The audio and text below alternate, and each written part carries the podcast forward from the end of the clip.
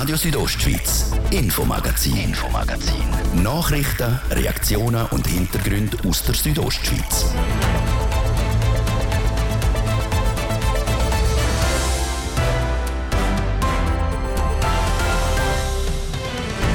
Bei uns geht es heute unter anderem um Menschen, die eine Suchtkrankheit haben und wie der Kanton Graubünden denen in Zukunft besser helfen will. Um leere Briefkästen, warum die Zeitung Südostschweiz heute nicht ausgeliefert worden ist. Dann schauen wir auf die letzte Sitzung vom Glarner Landrat von dem Jahr und dort ist es heute unter anderem um diese Frage gegangen. Werden die Opfer von häuslicher Gewalt im Kanton Gloris zu wenig geschützt? Dann fragen wir, warum der EHC Chur in die Swiss League aufsteigen will. Und wir geben noch einen Blick zum HC Davos, wo sich parat macht für den Spengler Cup nächste Woche. Am Mikrofon Karina Melcher. Guten Abend miteinander. Das eigene Daheim für immer zerstört und ein Haufen Erinnerungen unter Schlamm und Schutt. So geht es im Moment 60 Leute aus Schwanden im Kanton Glarus. Wegen dem Erdrutsch können sie seit vier Monaten nicht mehr zurück in ihr Daheim. Eine lange Zeit, die sich jetzt noch mischt mit der Existenzangst. Darum hat die Gemeinde Glarus Süd heute einen Spendentag organisiert. Wir und andere Regionalradios haben diesen Tag begleitet. Der Thies Fritschi war in der Spendenzentrale mit dabei. Gewesen. Ich bin hier im Feuerwehrlokal in Schwanden. Da innen ist alles aufgeleistet und aufgestellt worden für den heutigen Spendentag für die betroffenen Leute in Schwanden. Haufen Telefonisten, Telefonistinnen steuern da hin und her. Leute, die das Ganze auf die Beine gestellt haben, Medienverantwortliche und alle haben ein Lächeln auf dem Gesicht. Denn bis um Viertel vor vier sind knapp 200'000 Franken zusammengekommen. Neben mir ist jetzt Hans-Rudi Vorer, Gemeindepräsident von Gloris Süd. Herr Vorer, zufrieden? Ja, das ist natürlich ein super Betrag. Wenn man jetzt schaut, von morgen bis zu dem Zeitpunkt, kann man feststellen, dass man etwa alle Stunden Zuwachs von 20.000 Franken hat. Also in der Minute ist das über 300 Franken. Das ist natürlich ein tolles Zeichen. Eben, ihr habt ja bewusst nie ein Frankenziel gesagt, wie viel das am heutigen Tag zusammenkommen soll. Kann man da sagen, in welche Richtung dass es am Schluss dann geht? Ich meinte, wenn es so weitergeht, können wir 200'000er Grenze knacken. Ob es dann zu einer Viertelmillion langt in einem Tag, kann ich jetzt noch nicht beurteilen. Schön wäre es natürlich. Am Mittag hat es einen leichten Einbruch gegeben, aber das ist ja klar, die Leute müssen essen, wollen essen. Und gegen Abend, wir machen es ja bis am Abend um 7 Uhr, tut das hoffentlich noch einmal anziehen. Danke vielmals, Hans-Rudi Vorer, Gemeindepräsident von Gloris Süd. Wir gehen jetzt da mal noch ein bisschen weiter, und zwar in die Telefonzentrale rein. Da hocken fünf Leute in drei Schichten. Also am Morgen war eine Schicht, am Mittag. Und jetzt ist dann gerade die Ablösung. Und einer von diesen Telefonisten, der da die Spenden entgegennimmt, ist der Robert Hürlimann. Robert, ich komme ganz kurz zu dir. Nachher lade ich dich wieder Telefon entgegennehmen. Wie war der Tag bis heute? Es ist im Großen und Ganzen gut gelaufen. Die Leute rufen da, dann äh, ich sie fragen, was sie spenden wollen, ihre Daten aufnehmen und dann können die äh, einen Dankesbrief mit dem E-Zahlung über, wo sie begleichen können. Wieso hast du dich da freiwillig gemeldet, Robert? Wieso ist dir das wichtig, dass du dabei sein da? Ich habe mich freiwillig für diverse Einsätze für die Wagenraus-Geschädigten, sagen wir mal. Ich war schon mal äh, einen Tag dabei gewesen wo sie das erste Mal haben dürfen rein mit den Fahrzeugen und ihre Häuser äh, und, und ich bin örtlich relativ nah dran da in Schwanden, den, den Geschichte. Ich sehe das von, von mir daheim aus täglich, die ganze Sache und, und ich habe Zeit für das, also für mich ist es eine gute Sache. Und kennst auch die Leute wahrscheinlich, die seit vier Monaten nicht mehr zurückkommen? Ja, kommt noch dazu. Man, man, kennt sich natürlich im Dorf und ich kenne einige von denen, die dort betroffen sind. Ja es geht einem halt, ja, es geht einem halt schon nach. Und man kann sich dort schon ein bisschen reinfühlen, was, das ab, was da abgeht. Ja. Danke vielmals, Robert Hürlimann. Ich lade dich da wieder Spenden entgegennehmen.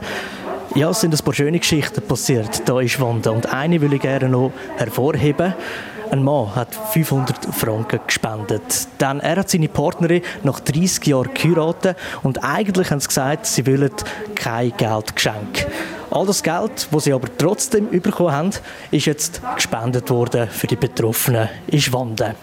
Schöne Geschichte und auch von unserer Seite danke vielmals für die grosszügigen Spenden.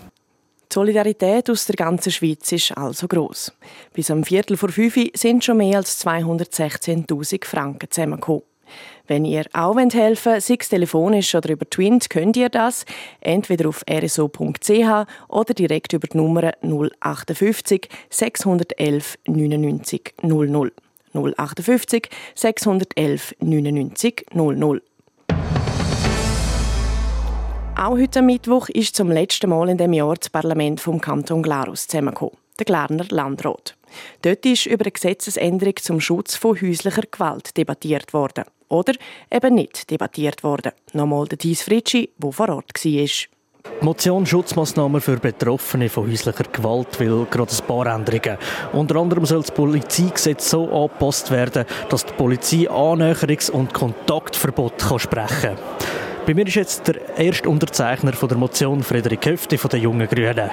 Herr Höfti, Wieso lange die Wegweisung von der Polizei nicht? Wieso soll die noch ein Kontaktverbot sprechen also das lange aus verschiedenen Gründen nicht. Ähm, man muss sich vorstellen, wenn, nur schon wenn die zwei Menschen nicht zusammenwohnen, ähm, dann nützt die Wegweisung aus der Wohnung gar nichts. Und es ist auch so, wenn dann der vermeintliche Täter oder der Täter am Opfer auflauert auf der Straße oder am gleichen Ort, wenn es am gleichen Ort arbeitet, dann verhebt der Wegweisung nicht, weil man dann muss schauen, dass das Opfer auch, wenn sie posten geht oder arbeiten geht, ausreichend geschützt ist. Also dass man nicht gestalkt werden am Ende? Genau, genau dass zum äh, ein Mittel haben, wie man kann gegen Stalking vorgehen kann. Stand heute kann eine beschuldigte Person, also ein Täter, maximal 20 Tage vom Gericht weggewiesen werden. Warum soll das auf drei Monate erhöht werden?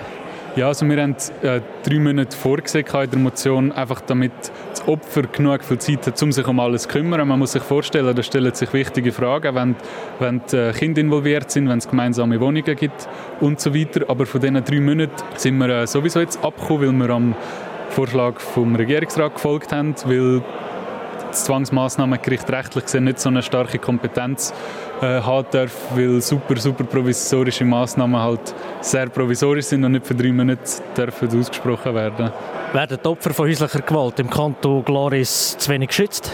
Ähm, ich finde, der Stand heute schon. Also, vielleicht nicht unbedingt zu wenig geschützt, aber es ist zu umständlich und eine viel zu grosse Belastung. Und ich kann mir vorstellen, dass aufgrund von dem vielleicht die Leute sich nicht Hilfe holen oder wenn sie Hilfe holen, dass es dann nicht weitergezogen wird oder einfach, dass dann die Massnahmen nicht so greifen, wie sie greifen sollten.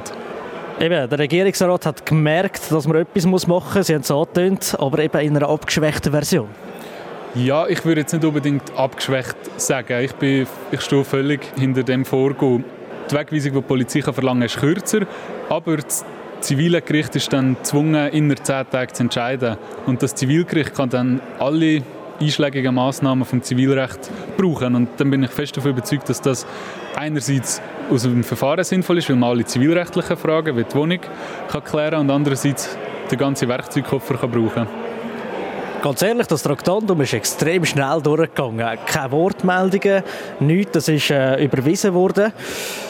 Haben Sie mit dem gerechnet? Am Anfang habe ich nicht mit dem gerechnet, aber als ich dann ähm, mich noch mit den Mitunterzeichnenden in Kontakt gesetzt habe, habe ich schnell gemerkt, dass eigentlich in allen Fraktionen fast Einstimmung oder Einstimmigkeit ist.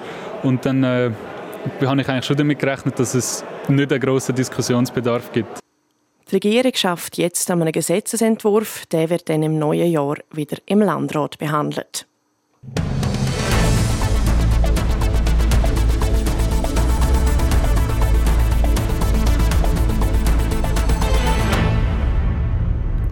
Der Kanton Graubünden will Menschen mit einer Suchterkrankung besser helfen. Darum hat die Regierung eine Strategie zur Suchtbekämpfung erarbeitet. Wie das in der Praxis genau aussehen soll, im Bericht von Laurin Michael. Durch die neue kantonale Suchtstrategie sollen Suchtkranke und ihre Angehörigen zukünftig besser unterstützt werden. Wie der Regierungsrat Peter Bayer sagt, geht es beim Thema Sucht einerseits um Drogenabhängige. Daneben geht aber vielleicht ein bisschen vergessen, dass die Hauptthemen, die wir heute haben, nach wie vor halt Alkohol sind und Tabak. Und daneben aber wir auch ganz neue Erscheinungsformen haben, wie exzessiver Internetkonsum zum Beispiel oder Glücksspiel, wo auch sehr viel Folgeschäden können haben für die kantonale Strategie Sucht hat der Kanton sich an der nationalen Strategie vom Bund orientiert. Die ist aufgebaut auf vier Säulen. Der Peter Bayer erklärt die so. Die erste Säule ist sicher Prävention, wo es darum geht, dafür zu sorgen, dass überhaupt jemand nicht von einem bestimmten Stoff oder von einem bestimmten Verhalten überhaupt abhängig wird. Die zweite Säule ist, wenn dann jemand das trotzdem passiert ist, ist Therapie schauen, wie kann man die Person unterstützen, wie kann man ihr helfen. Die dritte Säule ist Schadensverminderung für das ganze Umfeld, für äh, auch Folgeschäden, wo so ein Verhalten kann haben. Die vierte Säule ist Repression. Das, wo dann zum Beispiel Polizeiarbeit ist. Verbesserungspotenzial hat es laut Peter Bayer in allen vier Säulen. Was es sicher am meisten bringt, ist, wenn wir noch mehr in Prävention können investieren weil das führt dazu, dass wir gerne nicht mühen, nachher zum Beispiel Therapie oder Repression überhaupt gross äh, noch verstärken. Also jeder Franken oder jede personelle Ressource, wo wir in Prävention setzen, verhindert, dass wir in anderen Bereichen aktiv werden. Wie viel das die Umsetzung der Strategie kostet, kann die Regierung noch nicht sagen. Laut Peter Bayer will man einen Bruchteil von dem aufwenden, was jetzt die Folgen der Suchtproblematik für die Gesellschaft kostet. Durch die neue Strategie erhofft sich die Regierung Folgendes. Also wir erhoffen uns natürlich, dass alle die Angebote besser zusammenschaffen, dass wir so auch Effizienz gewinnen und dass es so auch einfacher ist, an die betroffenen Bevölkerungskreise herzukommen und so am Schluss äh, eben Prävention noch mehr kann gestärkt werden gegen Suchtproblematik. Mit der neuen Strategie sollen die Betroffenen unterstützt werden, dass sie ihre Sucht bekämpfen können. Außerdem soll die Strategie auch dazu führen, dass die Bevölkerung über die Risiken von einer Sucht aufgeklärt wird. Laut einer Studie, die vom Bundesamt für Gesundheit in Auftrag gegeben worden ist, liegen die gesellschaftlichen Kosten für Sucht in der Schweiz bei über 7,5 Milliarden Franken. Dazu kommt, dass jeder siebte Todesfall mit Rauchen zu tun hat und in der Hälfte von allen Straftaten Alkohol im Spiel ist. Leere Briefkästen und Telefon, wo Sturm gelitten haben, heute im Medienhaus in Chur. Heute Morgen ist die Zeitung Südostschweiz nicht erschienen. Davon betroffen die Bündner Zeitung, das Bündner Tagblatt, Glarner Nachrichten und die Lind Zeitung. Die Manuela Meuli hat mit dem Chef von Sumedia, Thomas Kundert, über den Supergau geredet. Thomas Kundert, der CEO von Somedia. Man redet ja schon lange davon, dass die Zeitung am Sterben ist, aber jetzt so schnell mit dem hat wohl niemand gerechnet. Nein, definitiv nicht. Ähm, wir sind die Nacht überrascht worden von einem technischen Ausfall in der Druckerei und darum haben heute bis auf die La Quotidiana und die Bündner Woche keine Zeitungen produziert werden technischer Ausfall ist ein bisschen vage. Warum genau hat es heute Morgen keine Zeitung gegeben? Ja, es ist ein Steuerrechner ausgefallen und wir haben den sofort versucht zu ersetzen durch ein Ersatzteil, aber das ist uns leider nicht gelungen. Wir haben versucht, bis im Morgen früh noch die Zeitung nachzudrucken, aber irgendwann haben wir müssen aufgeben und dann sagen, ja, jetzt gibt es einen Tag im Jahr, wo keine Zeitung erscheint. Ein Steuerrechner-Ausfall, also ein Hackerangriff oder so, das kann man ausschließen? Das kann man ausschließen, das ist ein technischer Defekt, ja dass die Zeitung ausfällt, das ist ja sozusagen der Supergau, also schlimmer geht es eigentlich gar nicht. Ist so etwas schon mal vorgekommen? Wir haben schon Teilausfälle gehabt, wir haben wegen vielen Schneezeitungen nicht können ausliefern dass aber die Druckerei eigentlich mehr oder weniger die ganze Nacht nicht funktioniert hat. Das äh, hat es äh, bis jetzt äh, noch nie gegeben, oder ich möchte mich zumindest nicht erinnern, wenn das, das letzte Mal der Fall war. Und wie ist jetzt der Stand bei diesem Problem? Ja, wir haben das äh, Problem heute Morgen können beheben. Das heisst, ähm, alle Zeitungen, die heute Nachmittag und dann auch ähm, in der Nacht auf morgen sollten gedruckt werden, die sollten dann auch wieder gedruckt werden und ausgeliefert werden. Also das Problem ist behoben. Und wie wird jetzt verhindert, dass so etwas nochmal vorkommt? Ja, also wir werden mit unserem Lieferanten natürlich schauen, was wir da müssen und können machen. Ähm, wir werden da sicher einmal zusätzlich investieren und vorsorgen, ähm, damit so etwas nicht mehr passiert. Und dann hoffe ich, dann geht es wieder 50 oder 100 Jahre, bis wir das nächste Mal so einen Ausfall haben. Und äh, wie wird die ausgefallene Zeitung der Zeitungskundinnen und Kunden entschädigt? Es ist verfügbar, ähm, jede und jede kann sie lesen, ähm, als PDF, als E-Paper. Insofern sind die Inhalte nicht verloren, ähm, sondern wir haben es einfach nicht gedruckt und ausgeliefert, sondern äh, es ist digital verfügbar. Und wie steht es da um die Werbekunden? Was für ein Loch reißt das eben in auch die Kasse für, für so Medien?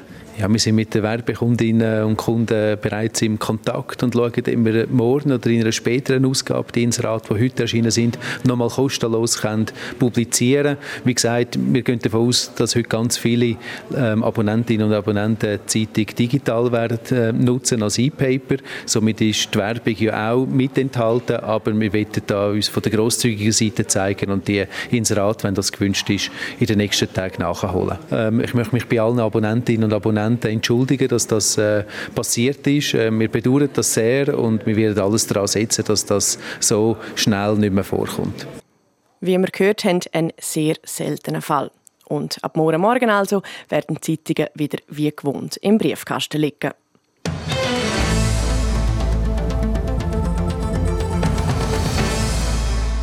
Sportlich läuft es beim Bündner Eishockey-Club am EHC Chur so gut wie so schon lange nicht mehr.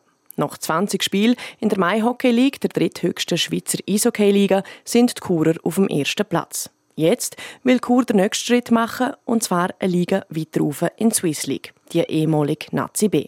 Es berichtet der Livio Biondini. Schon letztes Jahr hat Chur eigentlich ein Gesuch eingereicht, um in die Swiss League rauf. Kurz vor dem Start der Playoffs haben sie es dann zurückgezogen. Chur ist dann in den Playoffs in der ersten Runde schon rausgefallen, die Saison war vorbei. Gewesen. Neue Saison, neue Spieler, neues Glück und auch ein neues Gesuch. Chur will in die Swiss League.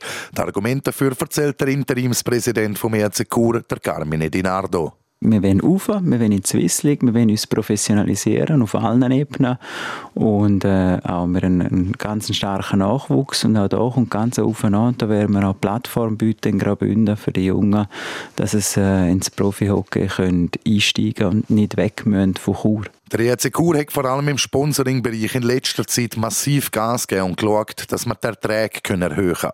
Es laufe momentan eine Professionalisierung auf mehreren Ebenen und es sehe gut aus, dass man am Gesuch festhalte.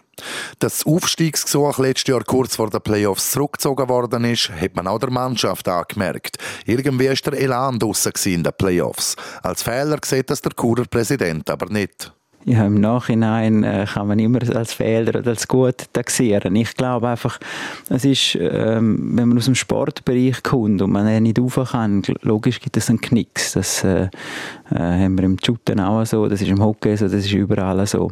Ich glaube, ein Fehler ist es nicht gewesen. Ich glaube, wir haben da uns gut überlegt, äh, wir haben wirklich lange überlegt und ich glaube, das ist auch ein richtiger Entscheid gewesen, dass wir dort mal zurückgezogen haben. Swiss League bedeutet für einen Club wie Chur einen grossen Mehraufwand. Aber auch in der jetzigen Mai Hockey League ist der Aufwand für die Spieler sehr hoch. Die haben alle einen Job und müssen die dann gleich fast jeden Tag trainieren und ein bis zweimal in der Woche am Match, wo dann zum Teil Auswärtsspiele sind, wo man mehrere Stunden anfahren und zurückfahren muss. Und was man schon auch sagen muss, man, der Club wie ein EC Chur, der so gross ist, der muss professionelle Strukturen haben. Und das nicht nur, sage jetzt, im Eisbereich, sondern auch im Nachwuchsbereich. Also wir müssen auf allen Ebenen auch professioneller werden in der Organisationsstruktur, dass wir das alles können meistern können. Ich sage jetzt einmal die Aufgaben, die heutzutage von einem Verein gefordert sind. Ob sich Chur Swiss League auch leisten können, das werden wir dann sehen. Mit der Sponsorenakquise sieht es aber schon sehr gut aus. Und das nötige Führung in der Organisation auch drin. Die Schwierigkeit ist momentan, dass man unabhängig von der Liga will der Verein professionalisieren will. Schlussendlich gilt der Aufstieg, wenn wir mindestens das Halbfinale schaffen, oder? Meine, wenn wir das nicht schaffen, dann ist das nicht äh, äh der Weltuntergang, sondern dann sind wir parat. Aber wir, sind, wir arbeiten natürlich daran, an der Organisationsstruktur, an den Strategien. Wir haben verschiedene Teilprojekte, die wir am Bearbeiten sind, wo unabhängig, welche Ligen wir da sind, dass uns das äh, hilft natürlich für die Zukunft. Gleich will man bedacht vorwärts gehen und nicht auf Bügen und Brechen in die Swiss League, sodass der Aufstieg eben auch nachhaltig wäre. Durch die Umstrukturierung und auch der sportliche Erfolg merken die auch die Leute aus der Bevölkerung, dass da beim ERC Kur etwas gänge, wie der Carmine Dinardo sagt. Ja, das merken wir auf verschiedensten Ebenen. Das ist einerseits im Sponsoring, äh, die Sponsoren, wo, wo, wo das super finden, wie wir jetzt da mit den Sponsoren ähm, umgehen. Und wir kriegen auch positive Rückmeldungen. Man merkt es an den Zuschauerzahlen, dass die langsam wieder gegen gehen. Und äh, das hat sicher natürlich auch mit dem sportlichen Erfolg etwas zu tun, aber ich glaube, die merken auch, dass der EHC Chur wieder, wieder etwas werden will und wieder im Schweizer Eishockey sich etablieren will und die Marken EHC Chur auch äh, national austragen können. Das sind genau die Zeichen, die die Leute im Hintergrund bei mir Chur tagtäglich motivierende zum alles für den Verein geben. In der Meisterschaft hat Chur dieses Jahr noch zwei Spiele und beide auswärts. Morgen in Frauenfeld und am Samstag dann im Jura bei Franche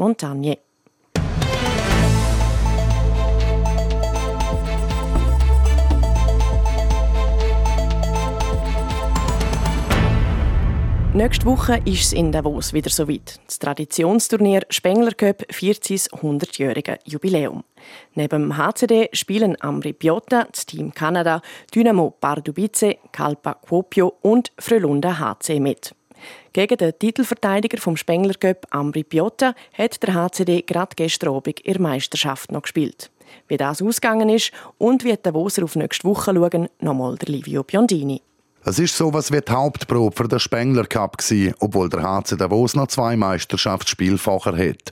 Aber weil es gegen Ambri Piotta, der Titelverteidiger aus dem 2022 gegangen ist, haben Teams schon mal können schauen, auf welchem Stand sie sind. Das unterhaltsame Spiel ist schlussendlich mit 5 zu 4 für Tessiner ausgegangen. Nach Verlängerung holt sich Ambri also der Sieg in Davos. Der Davoser Verteidiger, der Dominik Egli, analysiert die knappe Niederlage. Ja, nicht gut gestartet eigentlich. Ein bisschen verschlafen. Sie sind überlegen gewesen und dann haben wir irgendwie ein bisschen, ja, irgendwie zwei Goal können erzielen, was eigentlich gegen den Spielverlauf war. Dann haben sie wieder zwei gemacht und dann haben wir eigentlich die letzten vier, fünf Minuten vom letzten Drittel haben wir ein können, äh, das Zeichen setzen und auch im zweiten Drittel sind wir eigentlich dann die ersten 10, 15 Minuten wieder gut im Spiel gewesen, können in Führung gehen und dann haben wir wieder äh, Fehler gemacht. Zusammengefasst sind es wieder zu viele individuelle Fehler gewesen und eben, vor allem der Start hätte man verschlafen. In der Situation, wo der HCD momentan sieht, zähle ich jeden Punkt. Darum müssen wir jetzt den Weg finden, um das Spiel so durchzuziehen, dass man nicht zu viel Risiko eingänge. Das ist genau auf das, was sie eigentlich gewartet haben. Sie haben Im zweiten Drittel irgendwie vier Schüsse aufs Goal gehabt und zwei sind innen. Also eigentlich, wenn wir Fehler gemacht haben, haben sie profitiert und sonst sind wir mehrheitlich überlegen mit den Scheiben. Aber ich glaube, die individuellen Fehler, die dürfen passieren, das, das gehört schon auch dazu, aber logischerweise äh, vielleicht nicht gerade drei, vier in einem Match. Sagt der Dominik Egli, der gerade diese Woche seinen Vertrag beim HC Davos verlängert hat.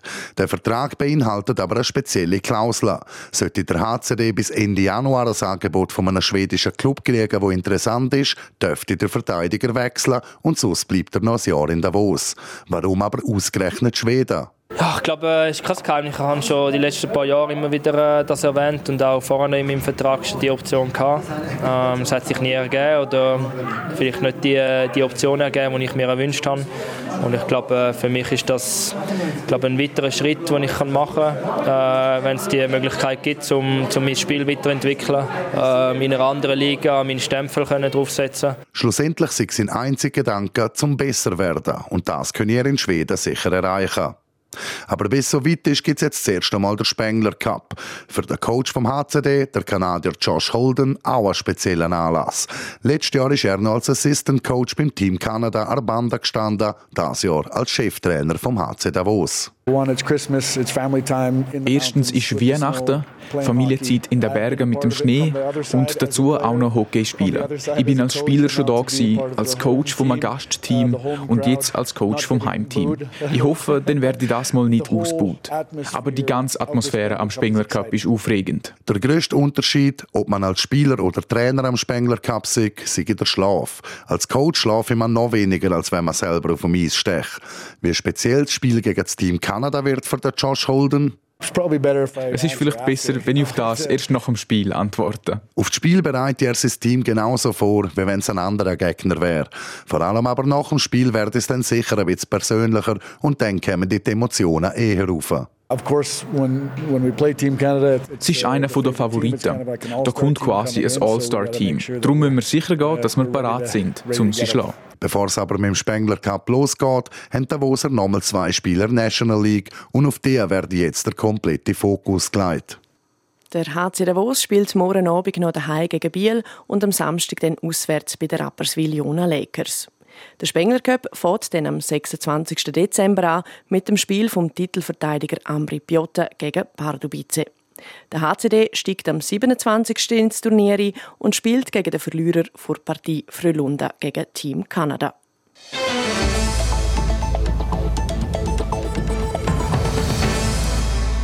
Am 9. Dezember 2017 hat Jasmin Fluri der Super-G in St. Moritz gewonnen. Das ist der erste Weltcup-Sieg von einer Bündner Skirennfahrerin. Nebst dem Erfolg hat Jasmin Fluri das Jahr die Goldmedaille in der Weltmeisterschaftsabfahrt gewonnen. Und letzten Samstag hat sie jetzt auch ihren ersten Weltcup-Sieg in der Abfahrt können feiern. Wie sich der Sieg für die Bündnerin angefühlt hat, im Beitrag von Laurin Michael.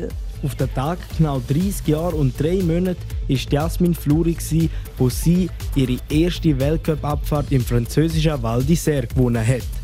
Die Vorbereitung aufs Rennen war laut Jasmin Fluri nicht so einfach. Das, weil sie bisschen angeschlagen war zwei Minuten kann man sich zusammenreißen. Das habe ich von Anfang an gewusst, dass es geht. Es ist mehr einfach als so nachher, oder? weil es fünf strenge Wochen waren. Und wenn du immer so ein bisschen angeschlagen bist, zerrst das einfach ein bisschen mit. Trotzdem hat sie die Abfahrt können für sich entscheiden mit 22 Hundertstel Vorsprung vor der Schweizerin Johanna Helen. Die Strecke sei nicht einfach gewesen. Der Sieg fühle sich aber super an. Ja, es ist mega cool. Ähm, es war ein super Wochenende, gewesen, auch am Sonntag der Super-G, der nicht ganz einfach war. Der machte Platz ist gleich ganz okay, aber der Abfahrtssieg äh, übertrifft natürlich alles.